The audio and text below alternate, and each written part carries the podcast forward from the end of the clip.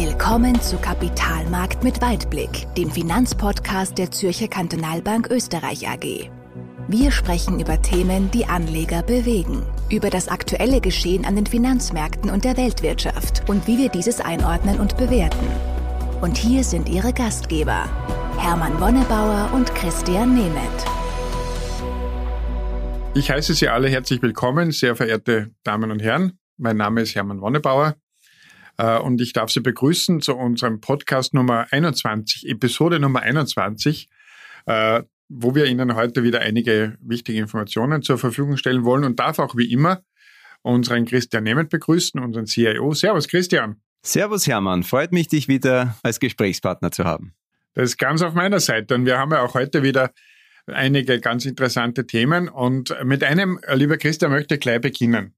Wir haben doch jetzt in den letzten Wochen viel gelesen und gehört äh, von, zum Thema Inflation. Es gibt den sogenannten Inflationsbuckel, über den wir gelesen haben, der auch äh, mehr oder weniger hartnäckig ist. Wir haben über Deflation auch gesprochen. Was jetzt neu dazugekommen ist als Schlagwort, ist das Wort Stagflation. Und jetzt äh, ist es nicht immer so einfach zu begreifen, was darunter gemeint ist. Und jetzt wollte ich dir mal fragen, was heißt das eigentlich? Was ist das Thema oder was soll das Wort Stagflation eigentlich zum Ausdruck bringen?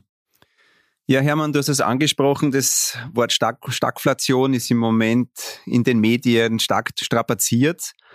Und wenn man sich das mal äh, vor Augen hält, wo, woraus besteht es, dann ist es ja so ein Mischmasch aus zwei Wörtern. Also aus Stagnation, da geht es eher um die wirtschaftliche Seite, um das Wirtschaftswachstum und das Thema Inflation. Und da kommt dann, dann der Flationsteil äh, rein in dem Wort Stagflation. Und ich glaube, wir müssen uns anschauen, woher kommt im Moment diese Entwicklung, dass viele wieder von Stagflation reden. Wir hatten das zuletzt in den 70er Jahren. Damals war eine Periode von einem sehr schwachen Wirtschaftswachstum bei vergleichsweise hohen Inflationsraten. Und das wird immer wieder so als Schreckgespenst auch für die Finanzbörsen herangenommen. Und ich möchte beginnen, wenn wir uns mal den, den wirtschaftlichen Teil anschauen. Also wo stehen wir da? Haben wir wirklich eine stagnierende Wirtschaft? Und das kann man ganz klar verneinen. Wir sehen zwar, dass das Wirtschaftswachstum sich abschwächt, aber wir kommen auch von einem sehr, sehr hohen Niveau. Man darf nicht vergessen, wir haben durch diese Wiederaufholeffekte, diesen Rebound nach der Pandemie einen enormen Schub gehabt. Und ähm, wir kommen jetzt in eine Normalisierungsphase. Das haben wir auch in den letzten ein, zwei Episoden ja immer versucht, auch ein bisschen zu analysieren und beschreiben. Und damit ist es klar, dass auch das Wirtschaftswachstum sich wieder Richtung langfristigen Durchschnitt bewegen wird.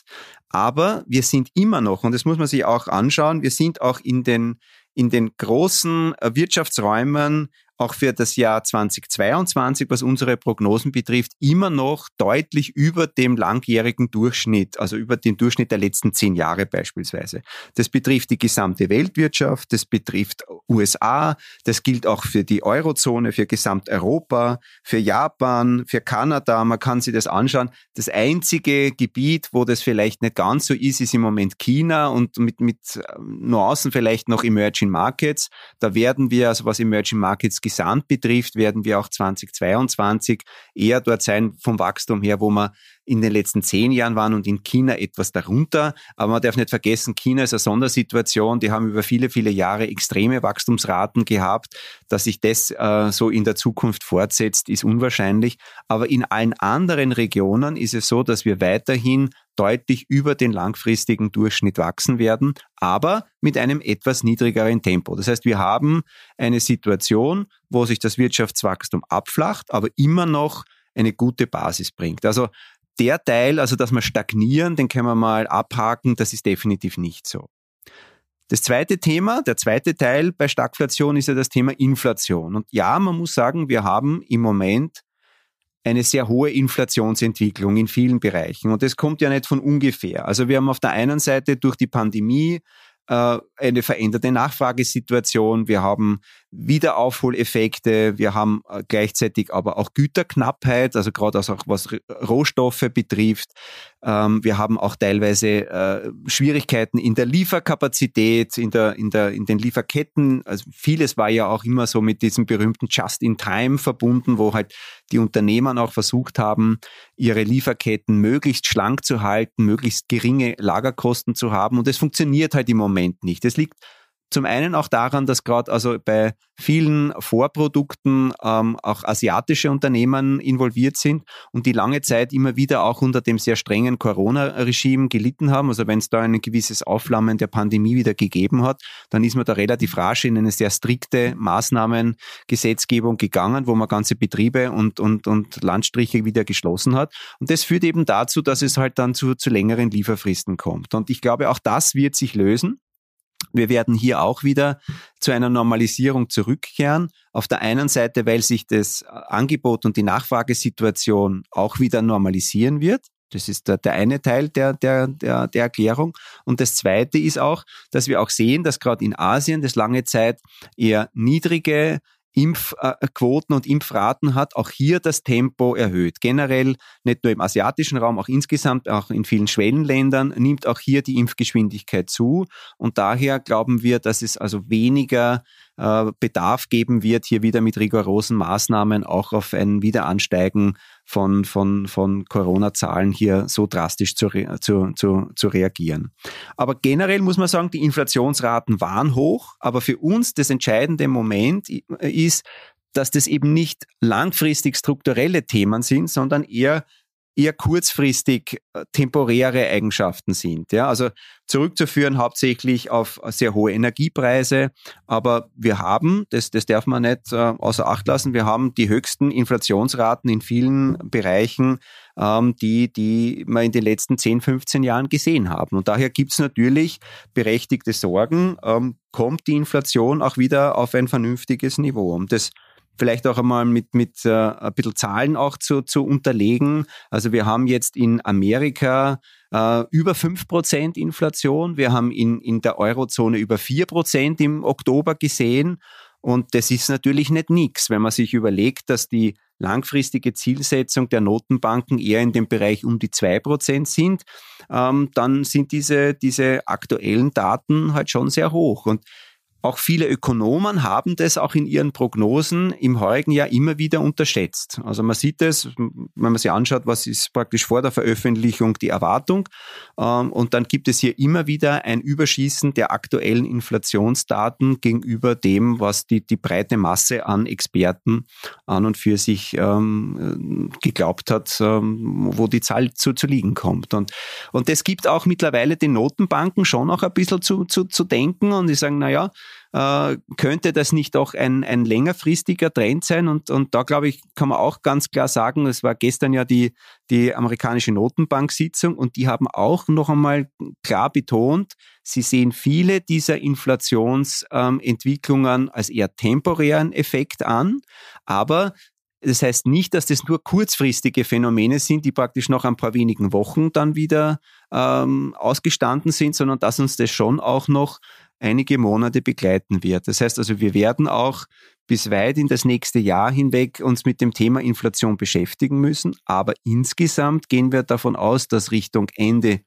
2022 die Inflationsraten deutlich wieder zurückgehen und dass diese Inflationsangst, die auch im Moment ein bisschen am Markt ist, ähm, übertrieben ist. Und wenn man sich das jetzt wieder zum Ausgangspunkt eben zurückgeht, Stagflation, also wir können klar attestieren, die Wirtschaft wächst weiter und auf der anderen Seite die Inflation ist kurzfristig hoch, aber sie wird sich in den nächsten Wochen und Monaten sukzessive dann zurückbilden und vor allem auf zwölf Monats Sicht niedriger sein als wie aktuell. Das heißt also, wir haben keine Ängste vor Stagflation. Im Gegenteil, wir finden, dass diese Besorgnis im Moment übertrieben ist und wahrscheinlich eher ein mediales Ereignis ist, als was wirklich jetzt im Moment an den Finanzmärkten gespielt wird. Okay, du, vielen Dank, lieber Christian. Das war jetzt für mich ja schon ein Stichwort Finanzmärkte. Also wenn ich das jetzt richtig interpretiere, ist eine gewisse Inflation äh, insofern gar nicht schlecht, weil es ja auch sozusagen vom Wirtschaftswachstum abhängt. Das ist ja nicht von sich losgelöst, sondern es ist ja das eine folgt dem, dem anderen. Und äh, eine, ein gewisser Rückgang der Inflation verbunden mit einem steigenden Wirtschaftswachstum ist ja eigentlich ein extrem positives Szenario für die Zukunft. Und wenn man sagt, wenn man sich das jetzt äh, vor Augen hält, äh, was bedeutet das jetzt für die nächsten Wochen? Wir machen ja immer so ein bisschen einen kurzfristigen Ausblick auch auf die Märkte. Was ist da unsere Einschätzung? Also wenn du dich zurückerinnerst, was wir beim letzten Mal besprochen haben, da haben wir gesagt, es hat neue Unsicherheitsfaktoren gegeben. Wir haben gesehen, dass also im chinesischen Immobiliensektor äh, Unruhe ist. Wir haben gesehen, dass die Inflationsraten hartnäckig sind. Das haben wir jetzt eh gerade besprochen.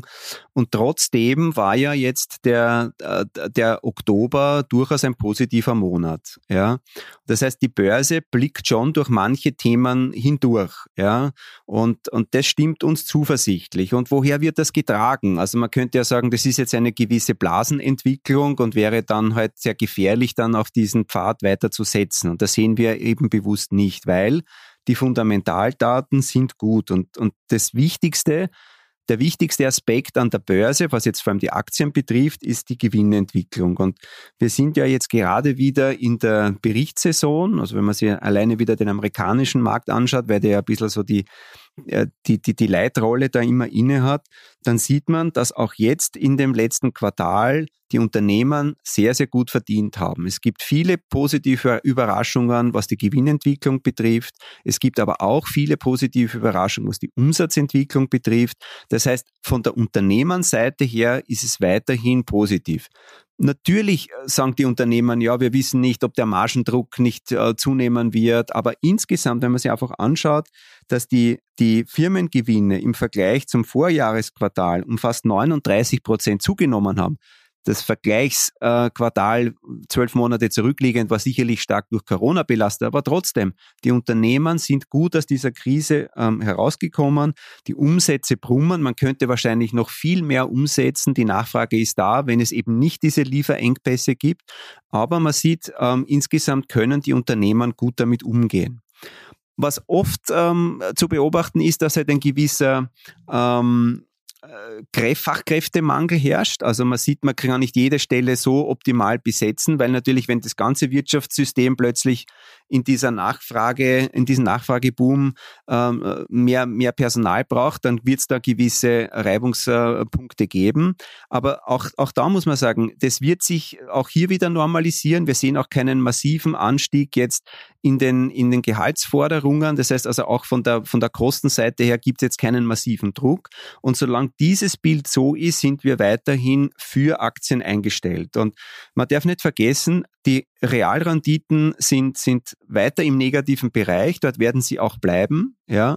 Und was ist die Alternative? Auf der Anleihenseite wird man definitiv kein Geld verdienen. Also da ist die nächste, die, die nächste Prognose eher weiterhin hin schwach. Man kann kurzfristig auf, auf äh, eine, eine, eine Gewinnentwicklung da setzen, wenn die Renditen wieder mal etwas zurückgehen, weil im Moment halt einfach die Zinserwartungen vielleicht etwas hoch sind. Aber das ist wirklich nur ein, eine sehr kurze momentane Betrachtung auf die nächsten paar Wochen. Aber sagen wir mal, mittelfristig gesprochen spricht nichts dafür, dass man mit Anleihen viel Geld verdienen wird. Ja, ähm, wir haben negative Renditen, die Zinsen werden dementsprechend steigen. Aber das, was jetzt für den ganz kurzfristigen ähm, Effekt ist, das, was im Moment am Markt eingepreist wird an Zinsschritten, ja, weil wir haben, wie gesagt, eben jetzt vor kurzem ja gerade über, über äh, haben wir gesehen, was die FED ähm, auch, auch in ihrer Politik wieder veröffentlicht hat. Also die beginnen jetzt damit, ihre Anleihenkäufe zurückzufahren. Das ist das Tapering und wollen dann bis zum Sommer damit durch sein. Aber im Moment wird da sehr, sehr viel eingepreist. Ja? Also, dass halt schon zwei Zinsschritte im nächsten Jahr dann kommen sollen, dass die Bank of England ähm, bis zum nächsten Halbjahr 13 Schritte machen wird. Und das halten wir für übertrieben. Also ich glaube, dass ja, die Renditen werden steigen, die Zinsen werden steigen, aber nicht in dem Ausmaß, dass die, die Märkte im Moment einpreisen. Das halten wir für klar überzogen, weil wir nicht glauben, dass die Inflation so lange auf so hohem Niveau verharren wird. Und gleichzeitig die Notenbanken mit Sicherheit aufpassen werden, dass sie das Pflänzlein der, der wirtschaftlichen Belebung, das wir im Moment haben, dann nicht zertrampeln. Ja, also wir sind immer noch natürlich von Sonderfaktoren getrieben und noch nicht in den wirklichen Normalzustand und es wäre für jede Notenbank sehr gefährlich, wenn man da zu aggressiv, zu früh entsprechend mit Gegenmaßnahmen ähm, beginnt und, und hier dann in eine Rezession laufen würde. Also am spannendsten wird es sicher zu beobachten sein bei der Bank of England. Die ist da in diesem Prozess schon relativ weit. Und das ist ein so das, das Experimentierfeld. Und dann werden alle Notenbanker der Welt sicher genau schauen, schaffen die das, diesen moderaten Pfad Inflation etwas zurückzufahren, ohne die Wirtschaft äh, massiv zu beschädigen. Ähm, das werden alle verfolgen. Ja? Also das wird eine spannende Entwicklung. Und deswegen, wir bleiben auf Aktien, wir bleiben tendenziell eher auf den Industrienationen, aber wir sehen, dass auch bei den Emerging Markets sich da was tut. Also das ist etwas, wo wir tendenziell, wenn dann eher zukaufen würden. Wir bleiben vorsichtig auf den Anleihen und deswegen für uns bleibt die Devise, ohne Aktien geht es nicht. Und ist nur die Frage, wie viel man sich ins Portfolio hineinlegen kann, ohne dass man halt seine, äh, sein, sein Risikoprofil nicht, nicht ähm, zu hoch hinaufschraubt. Aber meiner Meinung nach spricht weiterhin alles für Aktien. Und ähm, solange die Fundamentaldaten so sind, da gibt's diesen, diesen wunderbaren Sprich, äh, Spruch von unserem Kollegen aus der Schweiz, ähm, halte dich an die Fundamentaldaten, dann werden die Fundamentaldaten auch dich halten, wann es einmal schwieriger wird. Und ich glaube, an das darf man äh, nie, auf das darf man nie vergessen und sollte man immer in Erinnerung behalten, dann kann nicht viel schiefgehen und da muss man hin weiterhin draufbleiben und, und ähm, sein Aktienportfolio sich entwickeln lassen, dann wird man eine gute Performance haben. Das ist so unser, unser Ausblick. Okay, das klingt mir sehr positiv und sehr beruhigend. In einem gemischten Portfolio werden wir jetzt, wenn ich das so richtig verstehe, bei Aktien neutral gewichtet. Nein, wir sind übergewichtet, übergewichtet Hermann. Also okay. wir haben das auch ähm, beibehalten ähm, und, und ziehen das weiter durch. Wir sind nicht extrem aggressiv übergewichtet. Wir hatten also vor allem in den ersten sechs Monaten des heurigen Jahres sicherlich ähm, mehr, mehr PS noch im Portfolio. Also wir wollen es jetzt nicht übertreiben, aber für eine neutrale Aktienquote ist es unserer Meinung nach ähm, das Umfeld zu gut. Ja, es wird Volatilitäten geben, es wird Zurücksetzer geben, aber jetzt auf neutral zu gehen, halten wir für den falschen Schritt. Wir bleiben übergewichtet. Und was wäre, wenn jetzt äh, ein reines Aktienportfolio sehe, was wäre da die regionale Über- oder Untergewichtung? Also wir sind weiterhin äh, übergewichtet in Amerika, wir sind weiterhin übergewichtet in Europa. Wir haben eher neutrale und untergewichtete Positionen im asiatisch-pazifischen Raum, in den Emerging Markets. Das ist eher das, wo wir vorsichtig sind. Ich würde auch im Moment nicht großartig auf Großbritannien setzen, also wenn dann eher Eurozone in Europa als, als Großbritannien. Vieles wird dort politisch übertüncht, wenn man alles äh, auf die Pandemie schiebt. Meiner Meinung nach sind da einige strukturelle Probleme eher dem Brexit ähm, zuzuordnen. Und ähm, auch mit dem ganzen äh, Umfeld, das jetzt die Bank of England da unter Druck steht, da auch mal einen ersten Zinsschritt zu setzen, würde ich da eher ein bisschen abwarten. Aber so ist unsere Positionierung auf der Aktienseite. Ja, klingt sehr zuversichtlich. Dann freue ich mich, wenn wir dann wieder recht haben werden, wie auch schon oft in diesem Jahr. Wir blicken ja auf ein wirklich sehr gutes Jahr für unsere Anlegerinnen und Anleger zurück mit sehr guten Ergebnissen und wie es ausschaut, werden wir das auch äh, toll über das Jahr hinbringen. Da werden wir dann auch beim nächsten Mal im Dezember nochmal drüber reden. Dann sage ich jetzt einstweilen vielen Dank, lieber Christian. Sehr gerne, Hermann. Und Ihnen, liebe Zuhörerinnen und Zuhörer, äh, ein Wiedersehen und ein Wiederhören beim nächsten Mal. Ich hoffe, es war auch heute wieder interessant für Sie. Wenn Sie Fragen haben, zögern Sie nicht, uns anzurufen oder uns zu schreiben. Wir freuen uns über alle Ihre Fragen. Wir wünschen uns allen gemeinsam viel Glück und freuen uns schon auf das nächste Mal. Auf Wiederhören. Servus, Christian. Servus, Hermann. Kapitalmarkt mit Weitblick. Wenn Ihnen diese Episode gefallen hat, dann abonnieren Sie unseren Podcast auf iTunes oder Spotify. Oder besuchen Sie uns auf unserer Website www.zkb-oe.at. Wir freuen uns, wenn Sie auch nächstes Mal wieder dabei sind. Vielen Dank fürs Zuhören. Die Inhalte sind allgemeiner Natur und stellen keine Anlageberatung, sonstige Empfehlung oder Anregungen zu Anlagestrategien in Bezug auf ein oder mehrere Finanzinstrumente oder Emittenten von Finanzinstrumenten dar. Bitte beachten Sie die rechtlichen Hinweise auf www.zkb-oe.at.